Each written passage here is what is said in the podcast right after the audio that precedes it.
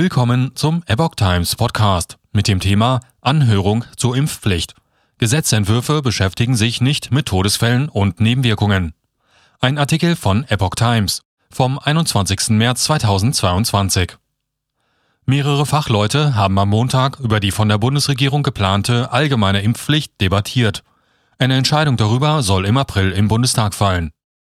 Bei einer Anhörung zur allgemeinen Impfpflicht im Bundestag haben Fachleute am Montag das Für und Wider einer solchen Regelung erörtert. Laut Aussage der Deutschen Gesellschaft für Kinder- und Jugendlichenmedizin e.V. besteht bei der Einführung einer allgemeinen Covid-Impfpflicht die Gefahr, dass dann andere nicht verpflichtende Impfungen potenziell weniger wahrgenommen würden, sodass letztlich der Impfgedanke insgesamt und langfristig Schaden nimmt. Auch eine Impfpflicht werde weiterhin zum Aufkommen versteckter Infektionsherde führen, da es bei der Ablehnung der Impfung nicht nur um Informationsdefizite, sondern auch um Systemkritik und ideologische Vorbehalte gehe. Die bisherige Erfahrung zeigt, je höher der Druck, umso geschickter die Auswege, so die DGKH.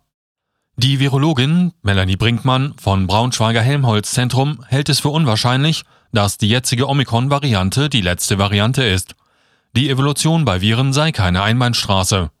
Es ist kein Naturgesetz, dass neue Varianten milder werden, sagte sie. Insoweit warnte sie auch vor gefährlichen neuen Virusvarianten und warb für eine hohe Impfquote. Datenanalyst warnt vor Schäden der Impfpflicht. Der Datenanalyst Tom Lausen appellierte an die Abgeordneten, sie müssen nicht nur das Ziel der Impfpflicht, sondern auch den damit verbundenen möglichen Schaden vor Augen haben.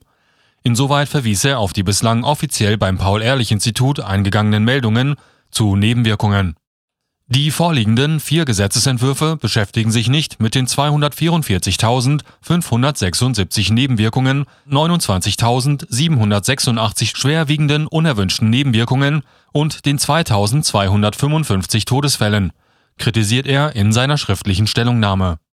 Die Gesetzesentwürfe würden nicht einmal Todesfälle durch Covid-Impfstoffe als Folge der Anordnung der Impfpflicht erwähnen, obwohl diese sämtlich bei der obersten Behörde für Impfstoffsicherheit dem Paul-Ehrlich-Institut und dem obersten deutschen Gericht bereits genannt worden sind.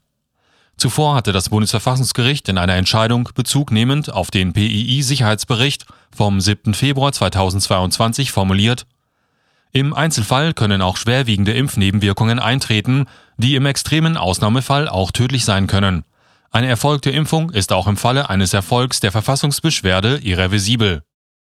Außerdem stellte Lausen klar, dass es zu keiner Zeit eine flächendeckende Überlastung des Gesundheitssystems in den vergangenen zwei Jahren gegeben habe. Für den Deutschen Ethikrat nahm die Vorsitzende Alena Boix teil. Sie wurde nach den konkreten Daten gefragt, die der Deutsche Ethikrat zu seinen Aussagen aus der Vergangenheit, dass man einen drohenden Kollaps des Gesundheitswesens vermeiden müsste, herangezogen hatte. Der Deutsche Ethikrat ist nicht ein Gremium, das selbst auf der Grundlage von Daten einschätzt oder bewertet, wann eine solche Situation vorliegt, so Boix. Man habe sich auf eine drohende Überlastung des Gesundheitswesens bezogen, weil dies von den verschiedenen Seiten so an die Mitglieder herangetragen worden sei. Der Pathologieprofessor Dr. Arne Burkhardt stellte in seiner begrenzten Redezeit die Covid-Impfstoffe in Frage. Von Spike-Proteinen wisse man kaum etwas. Er nahm Bezug auf seine Untersuchungen von den Gewebeproben verstorbener Geimpfter wonach das Spike-Protein noch bis zu 128 Tage nach der Impfung in Gefäßwänden nachweisbar wäre.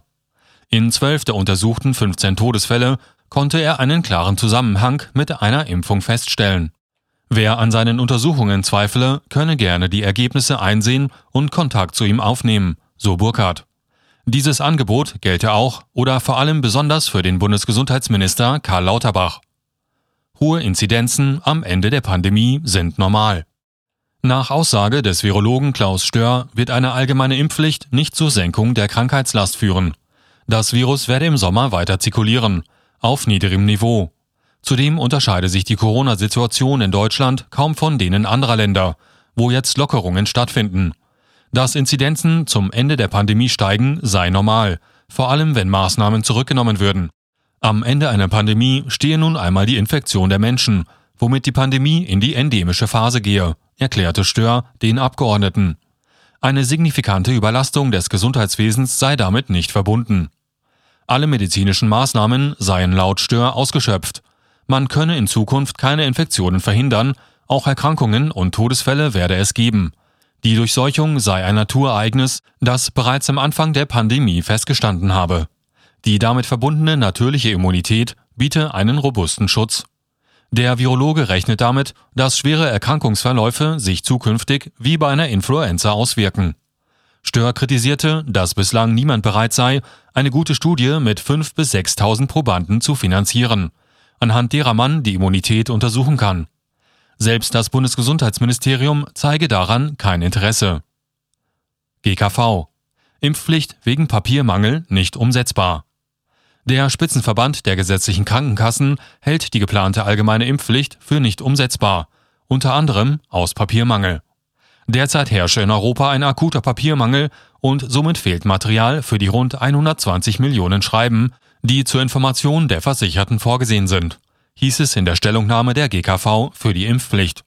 Der GKV-Spitzenverband lehnte es zudem ab, dass die Krankenkassen die Impfpflicht überwachen sollen. Dies sei eine staatliche Aufgabe. Der Jurist Robert Segmüller bemängelte, dass die vorliegenden Gesetzesentwürfe keine ausreichende Begründung für die Notwendigkeit einer allgemeinen Impfpflicht enthielten. Das verfassungsrechtliche Ziel bleibt etwas im Wagen, sagte der Vorsitzende des Bundes Deutscher Verwaltungsrichter. So sei nicht ausreichend dargelegt, warum eine Überlastung des Gesundheitswesens drohen solle. Insoweit warnte er eindringlich davor, die Entscheidung des Bundesverfassungsgerichts zur sogenannten Bundesnotbremse eins zu eins zu übernehmen. Wie andere Organisationen positionierte sich auch der Sozialverband Deutschland nicht in seiner Stellungnahme zu einer allgemeinen Impfpflicht. Wenn es aber zu einer solchen komme, muss es ein gutes Angebot an fachärztlicher Beratung und angemessene Ausnahmen für Menschen mit ernstzunehmenden Vorerkrankungen und Behinderungen geben, schreibt der Verband. Die Deutsche Krankenkassengesellschaft vertrat die Auffassung, dass nach der einrichtungsbezogenen Impfpflicht eine entsprechende Vorgabe für alle kommen müsse. Es sei den Mitarbeitern in den Krankenhäusern nicht länger vermittelbar, dass sie sich impfen lassen müssten, die Patienten aber nicht, hieß es in einer Stellungnahme. Der Deutsche Städtetag sprach sich klar für eine allgemeine Impfpflicht aus. Diese Frage muss sorgfältig angegangen und kurzfristig beantwortet werden, hieß es in der Stellungnahme des Kommunalen Spitzenverbandes. Impfpflicht ab 18, ab 50, mit Option oder gar nicht? Ein Gesetzentwurf von Abgeordneten aus den drei Ampelfraktionen hat eine allgemeine Impfpflicht ab 18 Jahren zum Ziel. Der konkurrierende Entwurf von Abgeordneten um den FDP-Politiker André Ullmann sieht vor, eine Beratungspflicht für alle Erwachsenen einzuführen, mit der Möglichkeit, später eine Impfpflicht für alle Menschen ab 50 Jahren zu schaffen. Ein Antrag der Union sieht ein gestuftes Verfahren vor, demzufolge die Impfpflicht bei Bedarf durch einen Beschluss aktiviert werden soll. Zudem liegen zwei Anträge gegen eine Impfpflicht vor. Von der Gruppe um FDP-Vize Wolfgang Kubicki sowie von der AfD. Über die Anträge soll Anfang April im Bundestag abgestimmt werden.